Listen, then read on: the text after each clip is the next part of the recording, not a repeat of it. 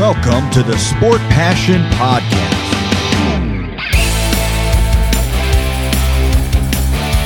And here is your host, Lars Marendorf.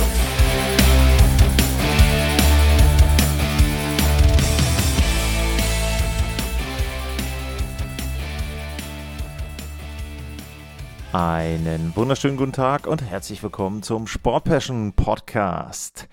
Die Columbus Blue Jackets sind das Team, auf das ich heute blicke in der Vorschau auf die NHL-Saison 2023-2024. Die Blue Jackets äh, sind ein Team, das in der Nationwide Arena spielt und dort gibt es 18.144 Plätze. Die Halle ist 23 Jahre alt und ist im Jahr 2000 eröffnet worden. Also die einzige Halle, die in der Geschichte der Columbus Blue Jackets bisher Heimatstätte war. 23 Jahre Blue Jackets in der NHL, aber so richtig viele Playoff-Serien gab es nicht, nämlich bisher erst ganze acht. Und damit ist auch so ein bisschen die Frage nach den Rivalitäten vergleichsweise schwer in diesen 23 Jahren, die die Blue Jackets zur NHL gehören, gab es bisher nur acht Playoff-Serien und auch nur zwei Teams, gegen die die Blue Jackets bisher zwei Serien hatten. Und die kann man sicherlich so ein bisschen als Rivalen sehen, also zumindest die Pittsburgh Penguins würde ich damit reinnehmen, weil sie eben auch in der Division spielen. Das andere Team, gegen das die Blue Jackets zweimal agiert haben, das sind die Tampa Bay Lightning. Den haben sie einmal eine super Saison verdorben und beim anderen Mal zumindest nochmal einen kleinen Schrecken eingejagt. Ähm, ansonsten sind vielleicht noch die Detroit Red Wings so ein bisschen zu erwähnen, aber Insgesamt würde ich schon sagen, Pittsburgh, denke ich so, als Hauptrivale, wenn es das denn überhaupt bei den Columbus Blue Jackets gibt. Wie gesagt, aufgrund der Zugehörigkeit und der sehr geringen Anzahl an Playoff-Serien tue ich mir da doch etwas schwer. Was gibt es zu sagen zur letzten Spielzeit? 25 Siege, 48 Niederlagen, 9 Extrapunkte, 59 Zähler waren es. Platz 8 in der Metropolitan, Platz 16 in der Eastern Conference, Platz 30 in der NHL, punktgleich mit den Chicago Blackhawks. Aber am Ende hat es nicht für den Number One Pick gereicht, sondern sie haben sich mit Pick Nummer 3, Adam Fantilli, begnügen müssen, wobei ja manche gesagt haben, das war eigentlich Pick Nummer 2 und in einem Jahr ohne Connor Bedard wäre Fantilli auf Nummer 1 ausgewählt worden. Also da vielleicht so ein bisschen Glück im Unglück, dass die Blue Jackets da mit einem sehr, sehr guten Spieler rausgegangen sind aus dem Draft und Center-Position ist eine Position, die sie sicherlich sehr, sehr gut gebrauchen können, was junge und gute Spieler betrifft.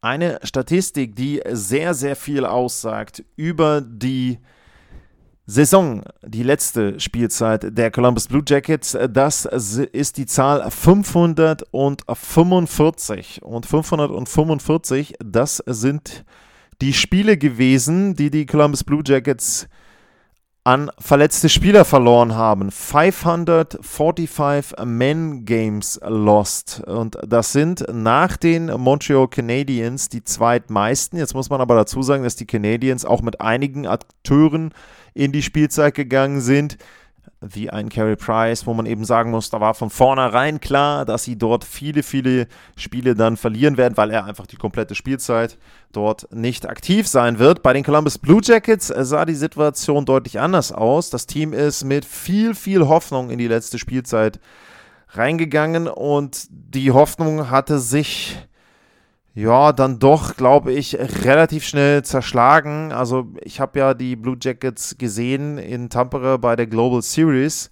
und da waren sie schon richtig schlecht. Ich hatte in der Woche vorher das Spiel gegen die New Jersey Devils kommentiert und auch da sind sie, glaube ich, fast mehr, ich glaube, es waren 1 zu 7, also da sind sie ziemlich untergegangen, ziemlich unter die Räder gekommen.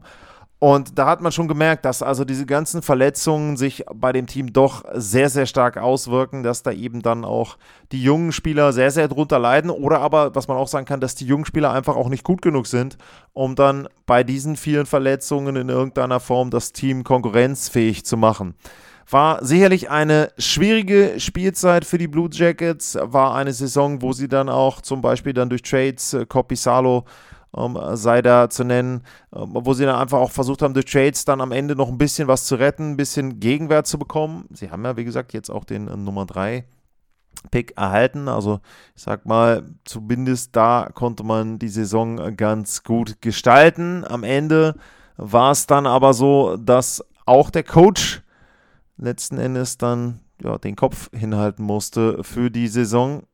Brett Larson war jetzt sicherlich nicht der Schuldige an der Situation in Columbus, aber er war auch nicht jemand, der das Ganze dann wirklich verbessert hat. Und damit ist dann Jamo Kekalainen auf den Markt gegangen, hat geguckt, welche Trainer gibt es denn? Und bei einem, da lief der Vertrag aus im Sommer und das war der Vertrag, den der Coach bei den Toronto Maple Leafs unterschrieben hatte, aber der Vertrag war seit 2019 im Grunde nur noch ruhend und er wurde bezahlt, aber gecoacht hat Mike Babcock seitdem nicht mehr. Und die Blue Jackets haben sich dafür entschieden, Mike Babcock äh, zu verpflichten und Stopp, stopp, stopp, stopp, stopp. Ich muss den Podcast an dieser Stelle einmal unterbrechen. Ich habe die Folge aufgenommen zu einem Zeitpunkt, als Mike Babcock noch Trainer der Columbus Blue Jackets war. Da gab es zwar schon Anschuldigungen bezüglich der Fotos, da gehe ich jetzt auch gleich drauf ein, also ihr werdet gleich dazu einiges erfahren, aber er war eben noch Trainer. Das hat sich dann in den letzten Tagen geändert und dazu werde ich dann auch nachher noch etwas sagen. Nur, dass ihr nicht irritiert seid. Ich habe auch erst überlegt, ob ich die komplette Folge neu mache und komplett neu aufnehme. Aber zum einen fehlt mir die Zeit und zum anderen hatte ich auch nicht unbedingt Lust dazu. Und ich glaube, manches, was ich jetzt auch sage, behält auch weiter seine Gültigkeit. Also die Geschichten aus Detroit und aus Toronto, die jetzt gleich kommen werden. Ich glaube, die sind unabhängig davon, wie das Ganze sich in Columbus jetzt entwickelt hat, schon interessant.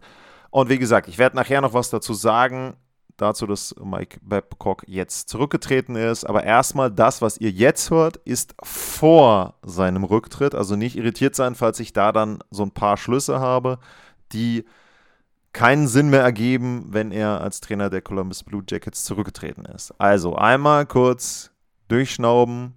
Wie gesagt, Folge wurde vor ein paar Tagen aufgenommen. Mike Babcock ist jetzt nicht mehr der Trainer. Meine Meinung dazu gibt es dann nachher. Viel Spaß weiterhin mit dieser Folge. Tja, die Vorgeschichte, ich weiß jetzt nicht, ob das jedem bekannt ist. Es gibt ein aktuelles Thema, gehe ich gleich noch drauf ein, aber es gibt eben auch einfach eine Vorgeschichte bei Mike Babcock. Also der ist ein sehr erfolgreicher Coach gewesen und hat auch zum Beispiel dann mit den Detroit Red Wings sehr, sehr gute Spielzeiten gehabt, einen Stanley Cup gewonnen. Zwischendrin wurde er als der Coach überhaupt gesehen. Er war ein Coach, der so ein bisschen ja, No-Nonsense-Coach war. Ich habe ihn tatsächlich als Cheftrainer der Toronto Maple Leafs sogar mal in einem Media Scrum gehabt. Ähm, da hatten sie in Los Angeles gespielt. Da war er, ja, wie man ihn so erwartet, also mit seiner typischen Sprache und äh, kann man ja auch bei den Interviews dann mal sich anhören. Äh, er ist einfach ein Coach der alten Schule gewesen, so hat er da auch eben dann die Fragen beantwortet. Aber was so ein bisschen, ähm, ja, schon Flecken auf seiner Vita waren, das waren mehrere Geschichten. Also zum einen die Geschichte, die dann dazu geführt hat, unter anderem bei den Toronto Maple Leafs, dass er gefeuert wurde, war, dass er Mitch Marner, damals Rookie, äh, gebeten hat, doch eine Liste der Spieler oder die Spieler bei den Toronto Maple Leafs sich und seine Mitspieler in eine Liste einzuteilen, was so, ähm, ja, die, den Arbeitsethos, die Arbeitseinstellung betrifft. Das heißt also an eins denjenigen, wo er meint, der hat die beste Arbeitseinstellung und dann immer weiter nach unten. Und Mitch Marner hat sich unten auf die Liste gepackt, was glaube ich auch so ungefähr das war, was Babcock wollte, nämlich dass er als junger Spieler einsieht, dass er noch viel, viel mehr Einsatz zeigen muss, viel, viel mehr dann auch ähm, dort eben dem Trainer mitgeben muss und eben auch seinen Mitspielern helfen muss. Was Babcock aber Mana nicht gesagt hatte, war, dass er diese Liste dann auch nimmt und anderen Spielern zeigt. Und er hat sie wohl Tyler Bozek und äh, Nazem Kadri unter anderem gezeigt. Und die haben natürlich nicht so besonders toll darauf reagiert. Allerdings haben die Spieler, und das muss ich dann auch sagen, ist natürlich auch eine Nummer, die Spieler waren sehr erbost und zwar gegenüber Babcock, weil sie gesagt haben, das kann man nicht machen. Man kann nicht einen jungen Spieler bitten, seine Mitspieler einzuschätzen und das Ganze dann offiziell und nach außen zu tragen, wenn es eigentlich im, im Grunde eine private Konversation war. Das ist eine Geschichte, sowas ähnliches soll er auch bei den Detroit Red Wings gemacht haben und weil er bei den, was er bei den Detroit Red Wings auch gemacht hat, das ist etwas, was Chris Chelios erzählt hat. Und äh, zwar gab es ein Outdoor-Spiel im Wrigley Field in Chicago, also die Detroit Red Wings gegen die Chicago Blackhawks. Chelios kommt ja aus Chicago, hat für die Blackhawks gespielt. Ich habe es auch erwähnt, sein Trikot wird an die Hallendecke des United Centers dort gezogen in Chicago. Und dort soll wohl Mike Babcock dann Folgendes gemacht haben. Chelios spielte zu dem Zeitpunkt wohl 10 Minuten pro Nacht ungefähr, also war dann eben auch nicht mehr einer der besten Verteidiger, hat aber immer noch gespielt. Und dann hat Babcock aber gesagt, nö, ähm, also du spielst nicht, äh, du bist ein healthy scratch, also ne, du darfst dich dann auf die Tribüne setzen. Und da war es dann so, dass Ken Holland, der damals noch General Manager war, gesagt hat, also komm, das kannst du nicht machen. Äh, Chelios spielt, der ist bei uns im Kader. Und dann hat Babcock folgendes gemacht, er hat sieben Verteidiger aufgestellt für das Spiel. Chelios durfte das Spiel beginnen mit dem ersten Shift und hat danach keine Sekunde mehr gespielt. Und das war eben auch so eine Geschichte, also das ist halt fehlender Respekt. Damit verlierst du eben auch eine Kabine. Und das sind die Geschichten, die vorher gelaufen sind. So, jetzt war es so, Mike Babcock hat natürlich in allen Interviews gesagt, er hat gelernt, er hat sich mit Dingen beschäftigt, er hat eben versucht, Sachen aufzuarbeiten. Okay, alles in Ordnung. Ne? Jeder hat eine zweite Chance verdient.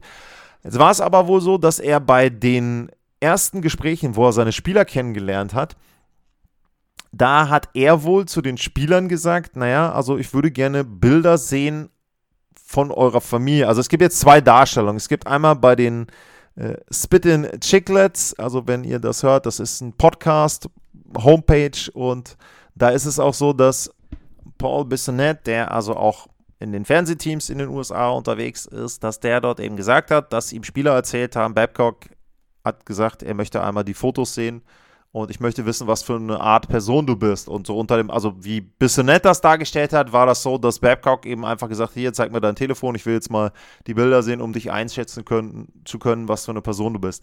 Babcock hat das Ganze so dargestellt, dass diese Sitzungen dazu gedacht waren, sich gegenseitig kennenzulernen. Babcock hat da wohl auch Bilder von sich und seiner Familie gezeigt und eben auch ja, den Spielern so einen Eindruck gegeben, wie er lebt, wo er lebt. Und er hat dann eben die Spieler gebeten, auch Fotos von sich zu zeigen und das eben entsprechend auch zu machen.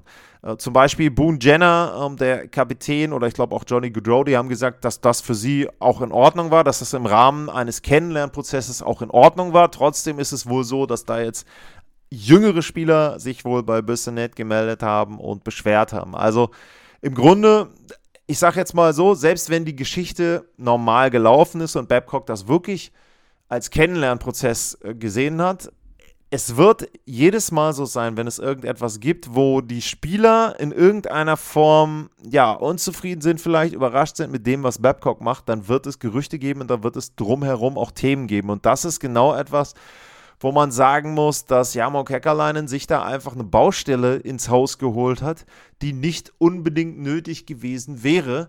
Aber die Blue Jackets haben eben diese Entscheidung getroffen. Ich werde nicht die ganze Sendung äh, über My Babcock reden, aber ich glaube, das ist schon wichtig, um zu wissen, wie die nächste Saison laufen wird bei den Columbus Blue Jackets. Da wird es immer wieder Fragen über Dinge geben, die bei anderen Teams gar nicht so eine Thematik sind, weil Mike Babcock der Coach ist und weil er eben eine Vergangenheit hat, die nicht so rühmlich ist und was man ja nun wirklich auch sagen muss, die Blue Jackets sind eben auch ein junges Team, die viele junge Spieler haben und da kann es schon sein, dass da eben dann Dinge wieder aufpoppen, die, wie gesagt, bei anderen Franchises nicht so groß diskutiert würden. Ich schaue noch mal ein bisschen auf die Zahlen aus der letzten Saison, um mal zu zeigen, was Mike Babcock denn so vor sich hat. 213 äh, Gegentore hatten die Blue Jackets Platz 30, 329, nein, 213 geschossene Tore, Platz 30. Jetzt habe ich mich selber rausbringen lassen.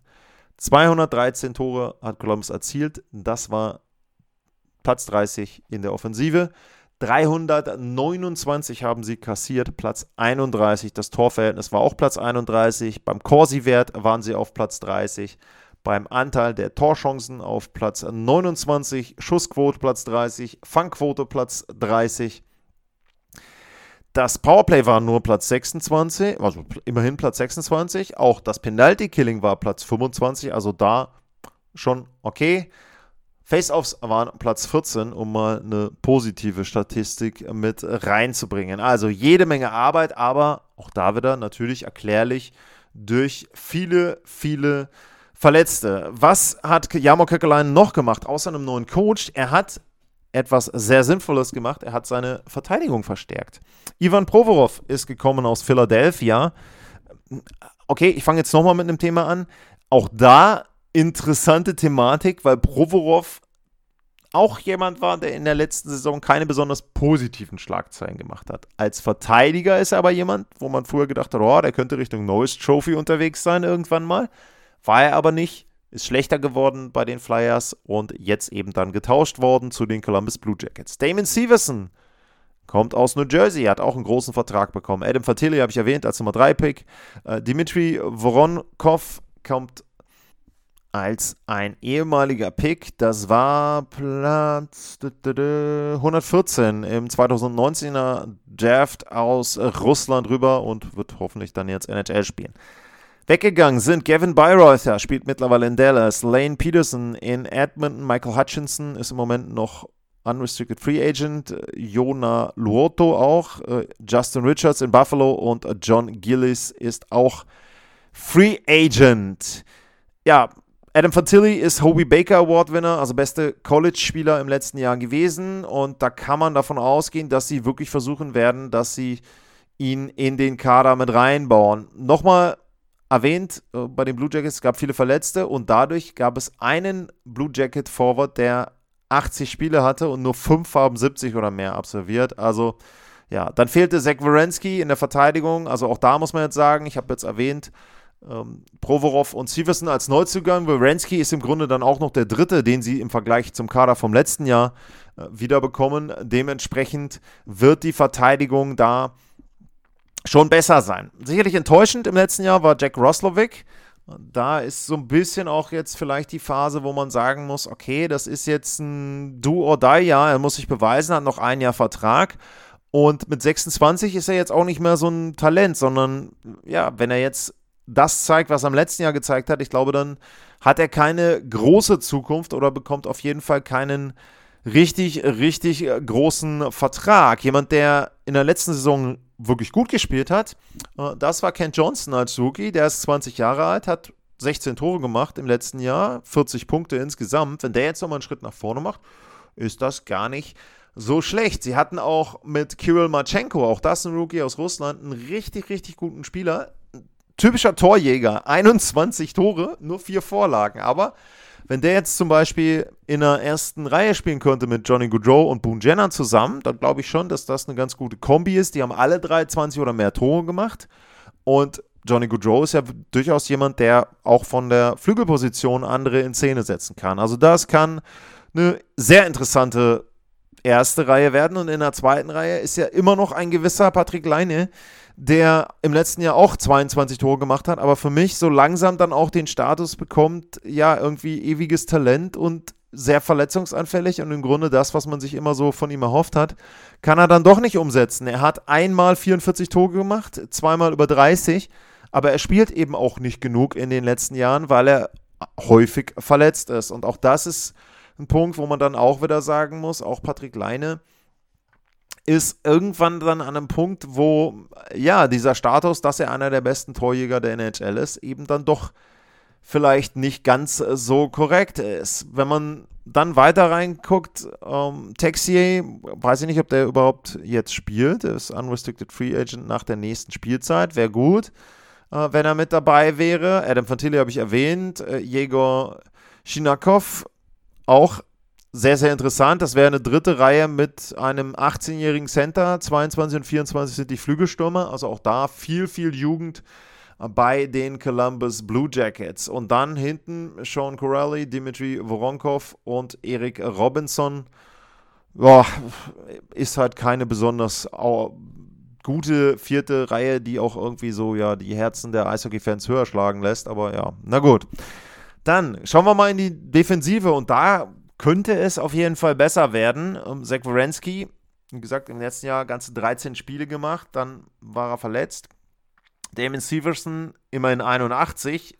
Bei den New Jersey Devils ist die Frage, ob er jemand ist, der von System und von den Mitspielern bei den Devils profitiert hat oder ob er wirklich ein guter Verteidiger ist. Dürfte aber auf jeden Fall besser sein als das, was die Blue Jackets in der letzten Spielzeit äh, dort hatten. Provorov auch im zweiten Verteidigerpaar in dem Fall dann. Auch das ist solide. Und für das Gehalt 4,725 Millionen ist es auch okay. Dazu Adam Boquist im zweiten Verteidigerpaar, ja. Uh, Jake Bean und Erik Gudbrandsson bieten dann eben die dritte Verteidigungsreihe auf, uh, wobei man da ja auch so ein bisschen sagen muss, dass David Jiricek zum Beispiel auch jemand ist, der in der Hinterhand wartet bei den Blue Jackets, der sicherlich auch wieder Spielzeit bekommen wird und wo man sich fragt, ob er nicht vielleicht eher dann in eines der Verteidigerpaare mit reinrutscht. Ja, er ist 19, aber trotzdem, glaube ich, ein riesen, riesen Talent. Also kommt ja auch immer die Frage bei euch. Also Fantilli und äh, Juracek, das wären so die beiden, die ich bei den Blue Jackets auf jeden Fall beobachten würde. Ein richtig großes Fragezeichen und das ist dann auch vielleicht so das, was die Blue Jackets von einem großen Schritt nach vorne abhält, ist die Torhüterposition. Elvis Merslickens hatte im letzten Jahr 30 Spiele, einen Gegentorschnitt von 4,23 und eine Fangquote von 87,6 Prozent. Er hat von den 30 Spielen ganze sieben gewonnen und sein Backup ist Daniel Tarasov, der ist 24, hat im letzten Jahr 17 Spiele gehabt, 3,91 der Gegentorschnitt, 89,2 und von den 17 Spielen hat er 4 gewonnen. Also beide Torhüter waren in der letzten Saison keine Nummer 1 und bei dem, was sie gespielt haben, waren sie auch nicht besonders gut.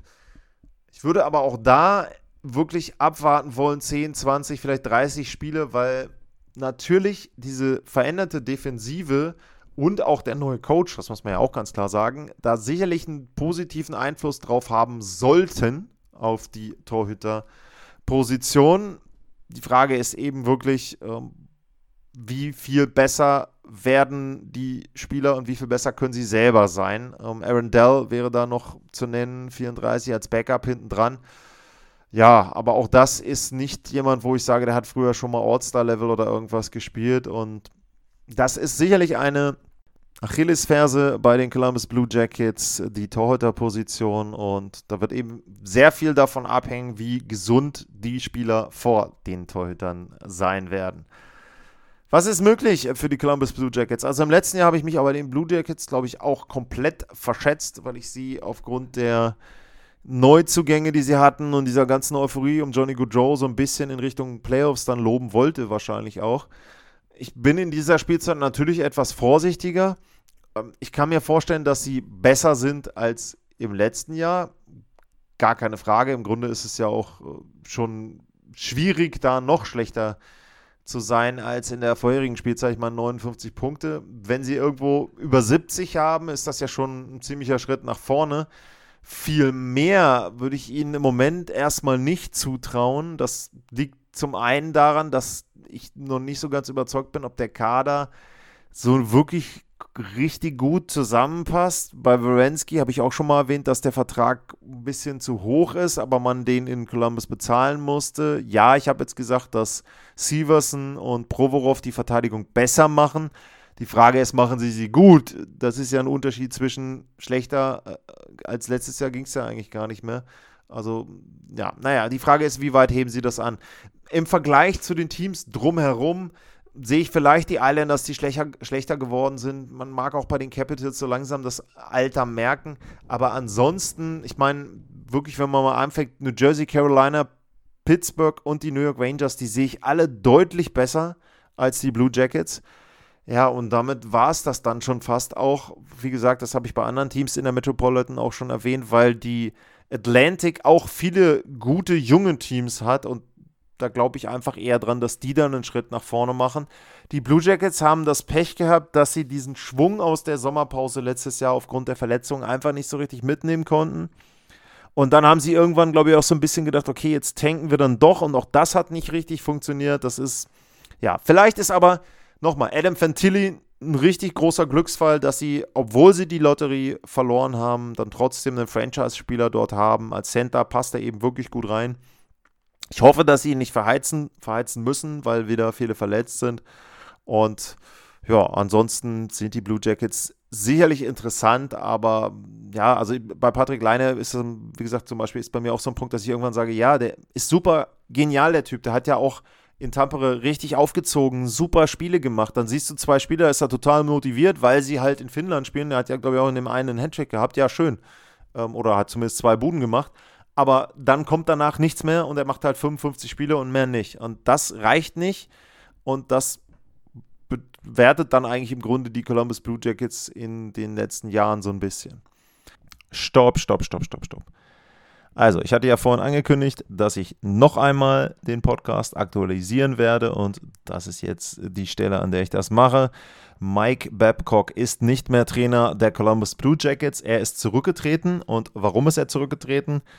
Ja, das Thema, was ich vorhin angesprochen hatte, das Teilen von Fotos auf dem Big Screen über Airplay, das hat dann doch höhere Wellen geschlagen, als das eben noch vor ein paar Tagen der Fall war. Es gab weitere Spieler, die sich gemeldet haben. Es wurde auch darüber oder wurde auch gemeldet, dass Babcock wohl mit einem Phone mal rausgegangen ist aus so einem Meeting, sich ein paar Minuten die Bilder angeguckt hat von einem Spieler. Also insgesamt ein Verhalten, das vollkommen inakzeptabel ist. Die Priva Privatsphäre wurde komplett verletzt von den Spielern. Also man, wie gesagt, man stelle sich das einfach mal vor, dass jemand, den die Spieler ja in, zu größten Teilen dann noch nicht kennen, einfach das Telefon nimmt, da durchscrollt, teilweise dann vielleicht auch noch vor anderen, vor Dritten, ähm, diese Bilder dann im Prinzip geteilt werden. Also ich glaube nicht, dass das jemand möchte und das ist auch keine Art und Weise, professionell miteinander umzugehen. Und die NHLPA, die Players Association, die hat auch gesagt, okay, komm, äh, also das ist ein sehr, sehr ernstes Thema und das ist ein Thema, wo wir uns dranhängen. Und da ist es dann auch so gewesen, dass eben entsprechend dort ja die Führung der NHLPA, also Marty Walsh und Assistant Director Ron Hazy, sich in den Flieger gesetzt haben und nach Columbus geflogen sind und sich dort eben dann von den Spielern die Geschichten angehört haben. Und spätestens da wurde klar, dass es eben dann doch nicht so eine einfache Geschichte ist, wie dann äh, Boone Jenner und ähm, Johnny Goodrow das ja, haben klingen lassen und dass Mike Babcock da also doch ja, unter der Lupe ist und jetzt ist das passiert, was ich vielleicht auch so ein bisschen angedeutet hatte jetzt in meinen Statements, dass ich gesagt habe, es wird immer wieder Themen geben, die hochkommen. Und in diesem Fall ist es so, dass das Thema so hochgekommen ist, dass Babcock also nicht mal mehr das Trainingscamp erlebt. Also er ist zurückgetreten noch vor dem Medientag der Columbus Blue Jackets. Er ist zurückgetreten, bevor überhaupt irgendeine Art äh, Testspiel dort äh, stattgefunden hat. Also, und es ist genau das passiert, was ich auch angedeutet habe. Adam Fantilli hat, glaube ich, fünf Punkte gemacht, jetzt einen Headshake gemacht in seinem ersten Vorbereitungsspiel, hat richtig gut gespielt und anstatt irgendwie positive Schlagzeilen mit jungen Spielern zu generieren, haben die Columbus Blue Jackets die Schlagzeilen der NHL, weil sie einen Trainer entlassen mussten, bevor der überhaupt in irgendeiner Form ein einziges Spiel, sei es noch ein Vorbereitungsspiel, gecoacht hat. Also das ist auch, glaube ich, vielleicht eine einmalige Geschichte in der NHL. Äh, Hat einen Vertrag unterschrieben über zwei Jahre. 8 Millionen Dollar, also zweimal vier Stunden ihm zu. Man soll sich wohl geeinigt haben, also er bekommt nicht alles, aber auch finanziell ist das ein Verlust für die Blue Jackets. Und spätestens jetzt müssen auch die Fragen gestellt werden an John Davidson und also der ist der President of Hockey Operations und an Jarmo Kekkerleinen, den General Manager, denn irgendjemand in der Führungsriege muss sich ja für Mike Babcock entschieden haben. Und das ist jetzt eben auch ein Punkt, wo ich ganz einfach sagen muss, das war eine komplette Fehlentscheidung und die Blue Jackets haben sich überhaupt keinen Gefallen damit getan und auch jetzt in Zukunft, also jetzt kann man natürlich sagen, okay, sie tauschen jetzt den Coach aus, also da kurz zur Personalie, Pascal Vincent übernimmt, äh, das ist der Associate Coach gewesen bisher. Auch da hat man sich ja vorher dagegen entschieden, dass Vincent der Chefcoach wird. Vincent war ein paar Jahre lang der Cheftrainer der Manitoba Moose in der AHL und ist seit 2021 im Coaching-Staff der Columbus Blue Jackets. Und da hätte man ja auch im Sommer schon drauf kommen können, dass man den vielleicht dann promotet. Sie wollten einen harten Hund, muss man auch ganz klar sagen. John Tortorella war ja auch in Columbus vor nicht allzu langer Zeit. Sie haben den harten Hund bekommen und sie haben auch die harten Probleme bekommen und letzten Endes dann eben jetzt auch die Konsequenz dort äh, aus dem Problem, aus dem größeren Problem dann um Mike Babcock ziehen müssen. Und ja, man muss einfach sagen, für Mike Babcock ist die Karriere durch. Also seine NHL-Karriere ist durch. Ich weiß nicht, ob er noch irgendwo anders mal jemals wieder Coach werden wird. Äh, er hat ja auch ein gewissen, gewisses Preisschild an sich dran. Also ich glaube, beim letzten Mal in Toronto waren es 5 Millionen pro Jahr, jetzt sind es eben 4 Millionen. Ich kann mir nicht vorstellen, dass irgendein Team in Nordamerika ihn nochmal in irgendeiner Funktion verpflichten wird. Denn das, was jetzt schon Columbus erlebt hat, bevor die Geschichte mit den Fotos hochkam, das würde ja dieses andere Team also auch noch dann noch mal mehr erleben. Und was ich ja eben auch sagen muss, auch das sieht man jetzt wieder an der Geschichte, er ist ja auch überhaupt nicht einsichtig, also es ist jetzt auch nicht so, dass er da irgendwie, dass man das Gefühl hat in dieser Erklärung, dass er sich entschuldigt, dass er irgendwie da komplett was falsch gemacht hat. Ähm, ja, also nichts gelernt anscheinend, er selber und auch mal wieder ein NHL-Team, was nichts gelernt hat und jetzt eben dann nochmal auf brutale Art und Weise, aber eben dann selbst verschuldet, dort entsprechend etwas lernen muss. Ähm, für mich eine ganz, ganz bittere Geschichte. Einfach weil das nicht notwendig war für die Columbus Blue Jackets und äh, weil sie damit sich selber auch ins Abseits stellen. Man stelle sich jetzt mal vor, junge Spieler, die auch dann im nächsten Jahr vielleicht nach Columbus kommen oder auch Free Agents, die überlegen sich, glaube ich, zweimal, ob du zu so einem General Manager und zu so einer Führungsriege gehst, die diese Entscheidungen treffen, die dort eben dann in den letzten Jahren getroffen wurden. Also das ist wirklich für mich bemerkenswert, was für ein schlechtes Licht da jetzt im Moment auf den Columbus Blue Jackets leuchtet oder eben dann auch nicht leuchtet, eher flackert oder wie auch immer man das dann ausdrücken möchte.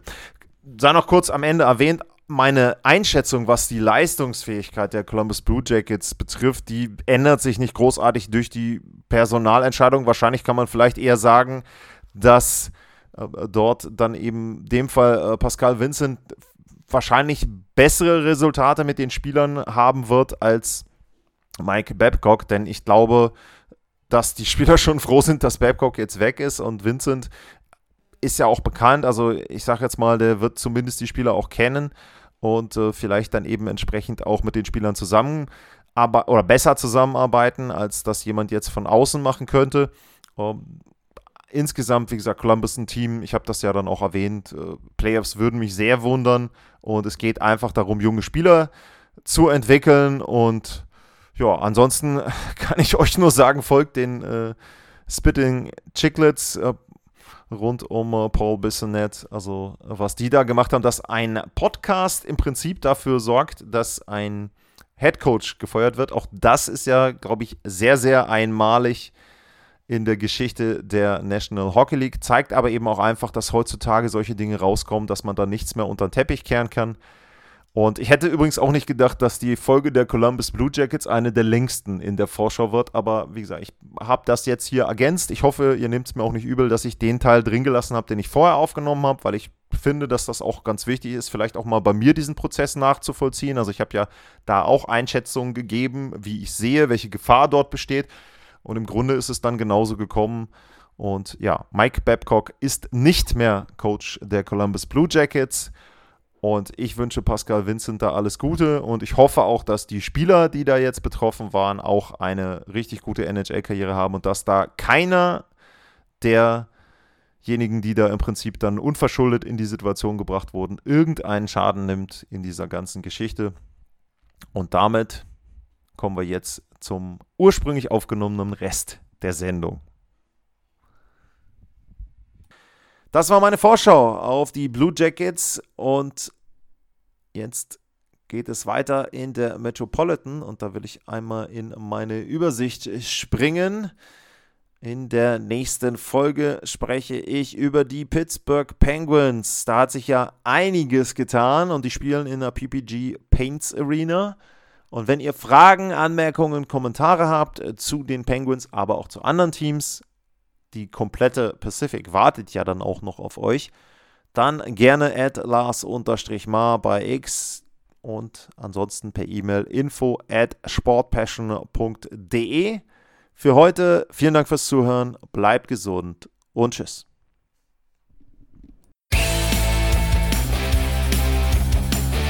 Sportliche Grüße. Das war's, euer Lars.